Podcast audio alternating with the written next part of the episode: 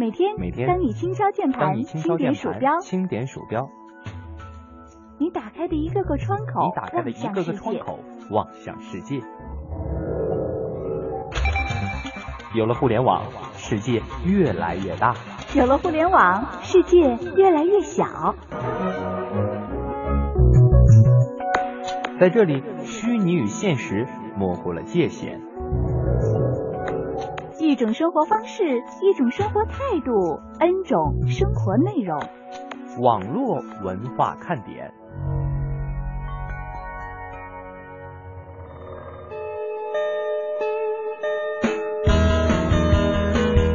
网络文化看点今日微语录。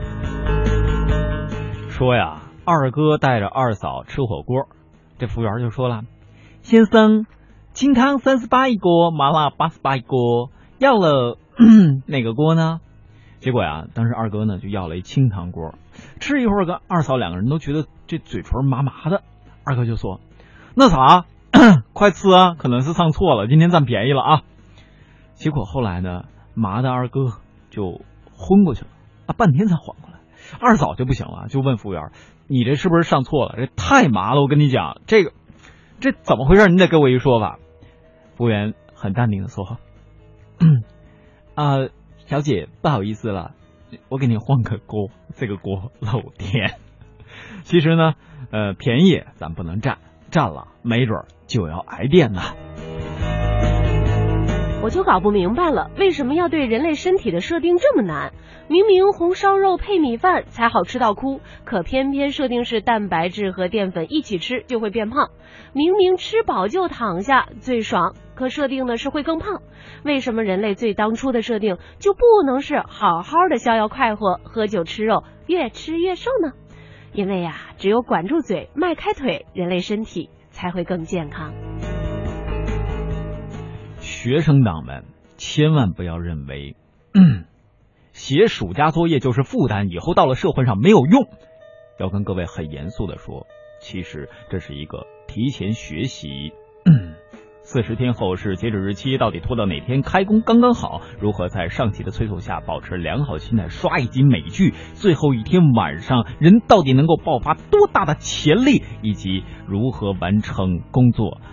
嗯。呃，还差一点的时候，还厚着脸皮交差的好机会，所以以后进入社会有的是好用处。其实这么看来啊，我们就想起了曾经哲学课上说的：世界本来是普遍联系的，只不过从上学就开始这样式儿了，真的好吗？我有一天嘛，特别想早点翘班回家，说我下了网络文化看点我就想走，然后我就叫了一辆快车，结果呢？开车的是我领导，现在大家都没有说话，场面有点尴尬。我心里边一直在总结：翘班必配必碰领导，颠簸不破的真理啊！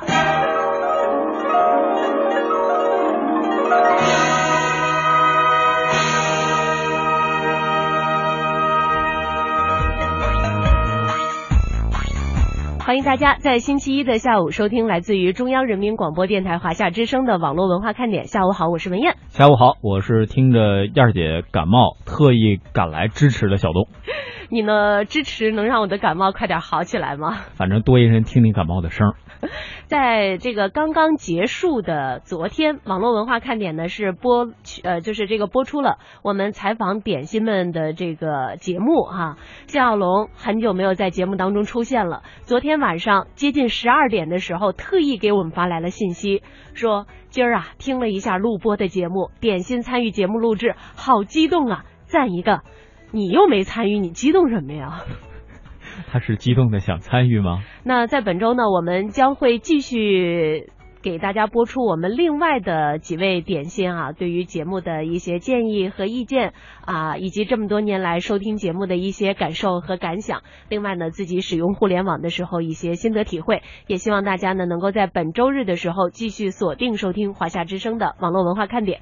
同时呢，在今天的节目当中，我们要提醒一下各位，在我们今天的后半时段呢，我们将会有一个非常重要的内容，这个内容呢将会是我们最近的礼品季。密切相关哈。到时候怎么玩，后半时段我们会给大家做一个揭晓。嗯，我来解释一下重点。后半时段发奖品，别错过。嗯，后半时段提问题，明天让大家去找找答案，后天咱们再来。这这个重点有点长，就是它是一个连续的过程啊。呃，其实呢，在今天的这个节目开始的时候啊，我们特别想提醒大家一个什么事儿呢？就是这两天呀，我们办公室的人都或多或少的收到了一些诈骗的电话或者是短信。嗯，我是在星期上个星期五的节目当中说了一下，收到了一个诈骗电话哈，还好呢，当时反应过来了，没有受到什么损失。结果我们刚下了节目没多久。我们华夏之声的一位主持人谢哲就大喊自己两千块钱被转走了。哎，为什么？他是那个这个诈骗的短信是冒用了幺零零八六的这个号码，做了一伪基站。对，告诉他说你把你的这个信用卡账号告诉我，你的身份证号告诉我，我们那个你的这个积分可以直接给你兑换成话费和现金打到你这个卡里边。结果他就把这个信息都给告诉人家了。嗯。你说我们在节目当中成天说，成天说这事儿，真没想到现实当中还有这么血淋淋的例子。呃，重点是什么呢？重点是那里边有一个网站哈，是幺零零八六 gb 点 cn 啊，后面它是有一后缀的。对，其实他在那个短信当中啊，有一个网址，他一点击的时候，然后立马就被植入了木马程序。对，而且呢，为什么要点呢？当时短信上说，登录这个网站领取二百六十五块钱的大礼包，您可以直接充话费，也可以提现。所以这件事告诉我们，以后去吃快餐的时候，人家多给你加了一鸡腿，你得小心了。呃，不知道是不是想给你搭讪是吧？所以呢，我觉得呀，咱们首先别抱着占便宜的心理，是吧？如果你要是看到了相关的这些发来的短信，我觉得有一个比较好的验证方法。万一天上掉下来一大馅饼，就想砸你脑袋上，你先打电话致信那个幺零零八六，或者那个像电信的什么一万啊，或者联通的这样的一些账号呃电话，你去问问到底有没有这回事儿。嗯，一般情况下啊，这个诈骗。要不然呢，会以小利来诱使你，比如说你登录一网址，对吧？咱们都知道积分一般，尤其现在公司都这么不景气了，谁会让你提现呢？做什么梦呢？对吧？这这是一方面啊，当然这是开玩笑，是吧？但是呢，确实都会用这种小的利益去唆使你上当，你一旦贪图了小利，嘿嘿。你就上钩了，你就是那条大鱼。所以，我们再一次啊，以我们身边的这个实际例子，告诉大家，网上给予你的所有的这个网址链接啊，一定要慎点啊，就是点进去之前呢，一定要小心的去求证。另外呢，有可能冒着这个什么幺零零八六或者是银行的那种的啊，什么九五几几几的这种，也一定要慎重。如果要是说你对这个信息没有太多的把握的话呢，也请记住，先去致电一下它的官方网站或者是。说这个官方电话，我们来了解一下它的真实情况到底是怎么样的。我们说天下无贼是我们每一个人的心愿，但是现在呢，这种各种各样的诈骗手段呀，可能是让人防之呃很难。所以呢，我们一定要多个心眼儿，实在不行，在节目当中问问我们俩，也准儿也没准儿就给能给各位出个主意了。啊，一到下午就犯困，你说这可怎么办呢？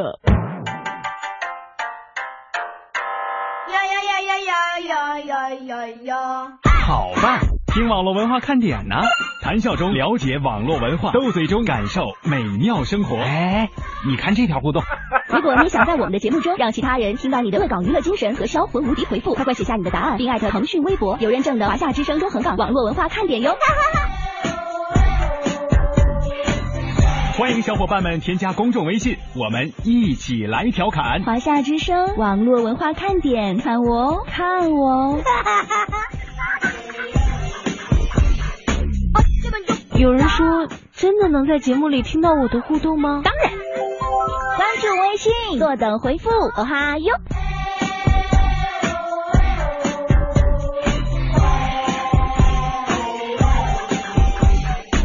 嘿，我那边呢？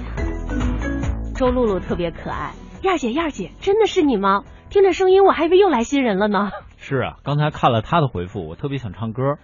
小燕子穿花衣。呃 燕儿姐今天给她声音穿了一件花衣裳啊。是花衣裳还是灰衣裳啊？这个真的是说不太好。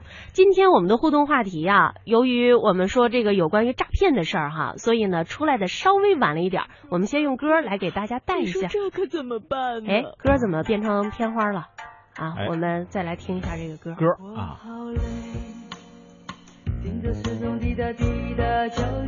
我好累，说的是什么事儿呢？今燕儿姐，天你确定这不是你刚才上节目之前录的吗？其实我本来想来着，我好累。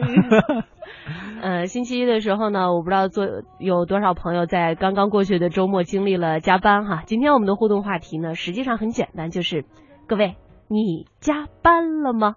你经常加班吗？加班多长时间呢？为什么今天会推出这样的一个话题呢？因为啊，最近智联招聘呢发布了二零一五年白领八小时生存质量调研报告。这个报告显示说，白领在上班时间压力比较大，超过一半的白领上班时间没有任何运动，三分之一的白领每周加班超过了五个小时。说每天在办公室不是开会就是坐在电脑前，等到下班时间呢，领导一句话，那还得加班。这个呀，也是很多人的一个无奈呀。嗯，还真的是。哪个行业加班最狠呢？媒体、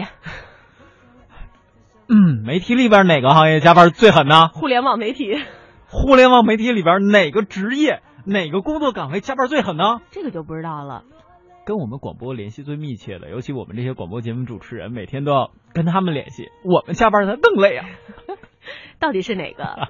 智联招聘调查显示说，这个加班时间比较长的包括了 IT、嗯，通信、电子、互联网行业。这个平均每周加班时间高达九点三小时，这也就意味着平均每天都要加班将近两个小时。其次呢是房地产建筑业，平均加班时间是每周七点一小时。再次呢是交通运输物流仓储，平均每周是六点八小时。而贸易批发零售行业的加班时间相对较少，平均每周啊是三个小时。哎，其实燕儿姐啊，我刚一看到这个调查的时候啊，我就有一想法，它是通过什么样的方式做的调查？是入户的样本调查，还是网上的自发的投票，还是说普通的街访等等这样的调查形式？这你得去问智联招聘的。对啊，如果说以我本人的个体，我去看他这个，我一个人一天就把他每周加班最高的一个九点三小时全都加出来了。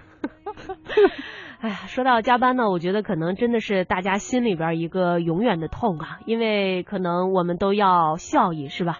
要绩效，然后呢，要这个公司的快速发展，要在这个行业里边争做领头羊，所以呢，老板呀，对于各位就提出了各种各样的要求。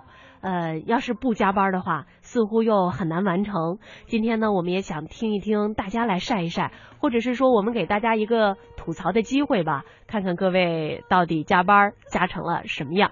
洪世波说：“我天天加班，早七点半到晚七点，也没有礼拜天，为了生活也没有办法，嗯，真的是很累啊。是啊，其实加班分很多种情况，一种呢是被迫加班，领导不走，你不好意思走；另外一种情况呢是你主动加班，为了挣点工时费，为了挣点加班费，上班时间不干活，下班时间慢慢干。还有呢就是第三种，偶尔加加班怡情，没事儿加加班，嗯，众乐乐不是独乐乐不如众乐乐。你是我的唯一，说加班啊，我们最近几天晚上都九点半呢，加到，哎呀，真的是累死宝宝了。哎呀，真的，你还带着宝宝加班干啥呀？宝宝也不容易啊。加莫尔说，平均每天加班三个小时，周末两天十六个小时，三个小时，你大概是进入到了贸易批发及零售行业的加班时间当中。嗯，还真是啊。其实我们在加班的时候，燕儿姐，我觉得可不可以考虑一下领导是不是在加班？这样呢，是不是对大家更公平？比如说，大家现在我看说加班特别多，刚才话还回应我们说加班，礼拜天加班就不说了，晚上还要加到十点半呢。就是你礼拜天还得加到晚上十点半，你晚上九点上班，哎呀，这一个半小时也不算讲了。这上的夜班嘛。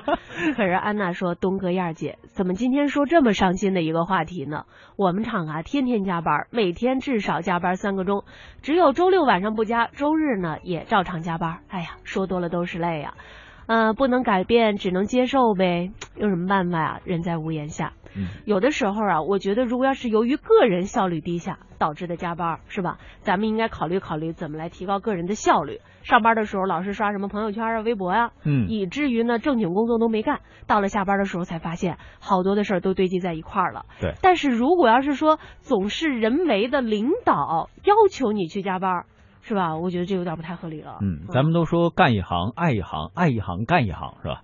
这是个绕口令，各位琢磨明白了吗？呃，有的时候真的是这样。呃，而且呢，像这份报告当中，燕姐还提到了一个很关键的词，我呃，我们是不是也可以和大家分享一下？就是这个工作环境。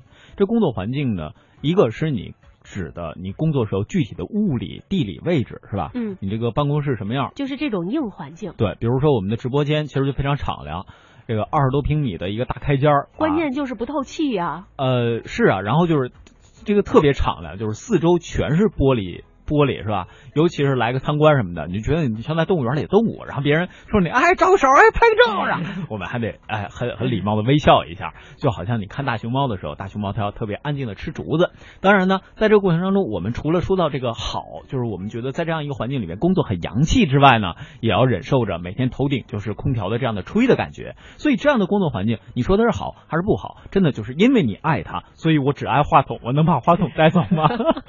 我们这话筒很值钱的了，好不好啊？嗯，呃，说到加班的话题呢，我发现咱们的点心嘛，真是每个人都有一把辛酸史，都有一点血汗泪哈。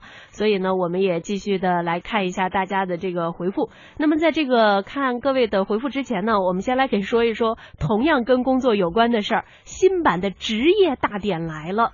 这几天呢，我国最新版的职业大典出炉了，《中华人民共和国职业分类大典》是依据《中华人民共和国劳动法》中关于职业分类的相关规定而编制的。新修订的版本和1999年的第一版相比呢，是新增加了347个职位。这其中啊，有我们熟悉的快递员哥哥、网络信息安全管理员叔叔等等，当然还有一些我们不熟悉的，比方说光伏组件儿制造工。风电机组制造工等等，嗯，听念着都不顺畅。是啊，也不知道最后这些职业里边哪一行或者哪一个职业的口头禅会是累死宝宝了。哎，说到这个新增的一些职业啊，我我在想，我们有哪些职业已经消失了？大家现在能不能够想起来？我突然想起来，就是那个话务员。是不是消失了？就原来我们可以看过去那老电影，哎，你打个电话，中间还有个接线的，哎，你要哪里啊？我要哪，然后把那个线头插过去。现在不是改了吗？现在都改叫前台了。您好，稍等一下，我为您转接。还有呢，就是那个 BB 机的巡呼员呢。呃，现在还有，还有是吗？还有，因为 BB 机啊，还有人用，真的，真的有人用。什么人呢？呃，就而且都是汉显的。数显的更闹不明白数显呢，现在可能是没有了。呃，这个寻呼台确实现在有极个别的还是存在的。当然，刚才燕儿姐这一说，我觉得有一些行业啊是真的越来越少了。像我刚才说的寻呼台是其中的一个。像我们现在看到这个自行车的修理铺或者修理工在街边上的非常少。我记得在我特别特别小的时候，那会儿因为都是骑着自行车上下学嘛，嗯，不像现在都是自己。嗯，坐着爸爸妈妈的车上下学，那会儿就会经常带被扎了呀，什么还会找打气呀。现在好像很少很少能见到了。呃，所以现在大家都得自己练习一下，把自行车给那个练习一下补胎、啊，用嘴吹。对，要不然的话，你想自己玩点自行车这种骑行什么的，可能还很难找到能够修补胎这个轮胎的。是。呃，八百多个职业过气了，要适时取消；三百多个新职业诞生了，还要及时分类。人社部的相关负责人表示，最近十几年，许多领域的技术正在发生着重大的转变，全社会的职业结构也随之变化。及时了解新职业的工作内容、所需技能状况以及从业者的数量和收入，有利于在全社会层面更好的做好人力资源的配置。嗯，同时呢，人社部近期还会透露啊，今后我国呢要建立新职业的定期发布制度，希望通过开发新职业，创造更多的新鲜岗位，从此来促进就业。跟消失的这些旧职业说再见的同时，另有三百多个职业正式领取了他们的出生证明，比如快递员、网络信息安全管理员、基金发行员等等。今年三十四岁的朱海峰是徐州某家网络舆情监测公司的管理者，在他看来，这份新职业可不只是删帖这么简单。通过舆情监测、汇总催生大数据分析，可以在企业、政府部门设计策略时做出趋势性判断。舆情监测呢，就是新闻报道的避免。新闻报道呢，就是用第一手的情况直击社会的现实。然后舆情监测呢，则是用第二手的网络数据来还原社会的意见。比方说，A 牛奶企业和 B 牛奶企业要了解对方推出了一些什么新的产品，媒体报道了他们做的一些什么什么样的一些活动，或者说面对投诉，对方企业是怎么去处理的。作为对方企业呢，监测这这些信息之后呢，防微杜渐，检查自己企业有没有这样的缺点，或者说是不安全的一些就是说因素。像朱海峰从事的舆情监测一样，所有这三百多种被新吸纳入大典的职业，本身都蕴含着巨大的就业潜力。安徽省人社厅职业能力建设处处长张大明出台的职业里头啊，呃，涉及的服务业的比较多，比如说快递员啊等等这些职业，这也是呢我们发展服务业的一个新的增长点。也是劳动者就业的一个新的就业岗位。另外，新版大典还第一次将环境监测员、轮胎翻修工等具有环保特性的职业分类为绿色标志职业。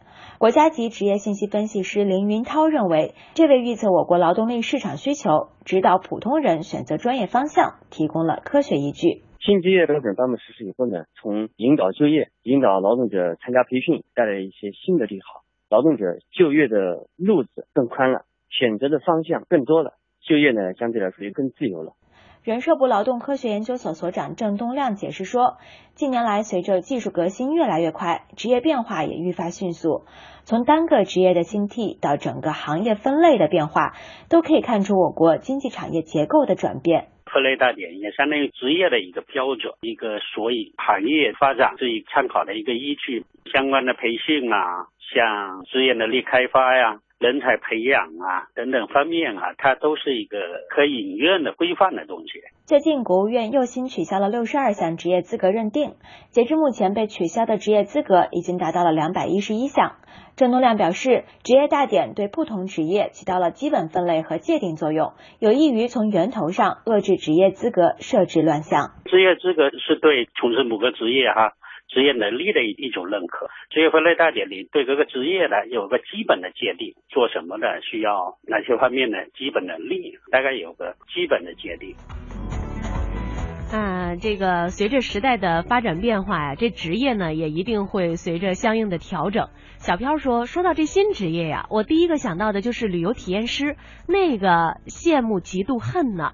是，要是没有这个在线旅游的出现呢，我觉得这个旅游体验师啊，可能也不会随之出现哈。嗯，正是因为有着这么多的在线旅游，有着那么多的网友渴望体验的这种分享。所以呢，才会让这个职业也成为了大家所熟知的一个职业，并且非常想去从事。网络文化看点在若干年前曾经请过这个酷讯网的旅游体验师来到我们的节目当中，当时听到他所有的这一切，觉得非常好。但是呢，实际上在旅游体验师的背后也非常辛苦。我至今仍然记得，他说他当时到台湾，他到了以后马上就要去做这种各种体验。女孩子非常辛苦，可能还没有来得及休息。然后呢，晚上回去以后，我觉得有点像我们去做媒体行业的啊，白天去采访，晚上回来呢要图配文，把你的这个感受，呃，要写出来，而且还有贴士。哎，怎怎么走最最好啊？风景最美啊？在哪里吃饭最便宜啊？呃，最最那个可以体体吃吃到这个当地的特色啊？尤其是好不容易躺在床上啊。哎呀，这个床真真软，不行，我得起来，起来我再拍张图。哎呀，这个被，哎呀，这个枕头，然后这一晚上就这么过去了。对，所以呢，实际上每一个行业的背后都有它特别不容易的这个方面啊。不过呢，我觉得不容易归不容易，咱们呀应该还是有一个好的心态。特别是最近呀，北京的这个天儿啊，真的是暴晒暴晒的啊。我不知道在北京生活的非洲朋友有没有想过回到非洲去避一下暑？嗯，是的。呃，当然了，咱们说在工作的时候，我们要根据工作的具体指向来完成内容，是吧？所以我们在吐槽啊，这个加班到底有多累的时候，我们要具体指出来为什么加班累呀，对吧？你你你得给我们原因，我们才好帮你一起来读，是吧？呃，当然，刚才还有一位意林，嗯，你好，我是蒙蒂，的同事小东。这个给了好多的花，特别的感谢。刚才我们说到了，就是有一些非洲朋友啊，觉得中国有一些地域特别热，回到自己的国家去避暑了。说的呢，这个是在武汉，武汉这两天特别热啊。那个，比方说有一些来自于非洲的朋友，呃，来自于非洲刚果部的波斯利，他是一位在华中科技大学读书的学生。他说，武汉比我的家乡热多了。这个暑假，我很多刚果的同学都回国避暑去了。他说，刚果布位于非洲中西部，现在晚上的气温呢，大多是十五到十六摄氏度，白天的最高气温只有二十二摄氏度，一点都不热。要是不热，怎么能叫武汉呢？有很多的这个非洲同学都说，哎呀，武汉的夏天 so hot，太热了哈。这个来自尼日利亚拉各斯的这个同学说，夏天。这个武汉是吧？最高气温虽然和拉各斯差不多，但是觉得特别闷。是啊，潮气特别大。是啊，你湿气不大，就好像你在桑拿桑拿天是吧？你这个湿气不大，温度不高，它捂不出汗呐。嗯，实际上呢，一提到非洲啊，很多人的第一反应是热，是吧？不热能把你们晒成那么黑吗？是吧？但是在今天的节目当中，我们想告诉大家，这是一种误解。华中师范大学地理学教授吴怡进表示说，非洲跨越南北半球较大的范围，位于南北纬三十度之间，气候类型丰富。现在有地方啊比武汉凉快，并不奇怪。非洲呢是一个以高原为主体的大陆，大部分地区海拔在八百米到一千多米，一定程度上是有利于降低气温的。嗯，但是紫外线的照射却是比较强烈。所以在这个地方去呢，如果尤其是最近啊，我身边还真的有很多互联网体验师朋友都要到非洲去做做考察，回来的时候 就跟我去了他一趟甘肃的感觉差不多，都晒的呃，反正我黑干黑。我去甘肃的时候，一共就在外面晒了十分钟，而且没保护的，哇，瞬间黑了，回来俩礼拜了还没缓回来呢。男生黑点怕什么呀？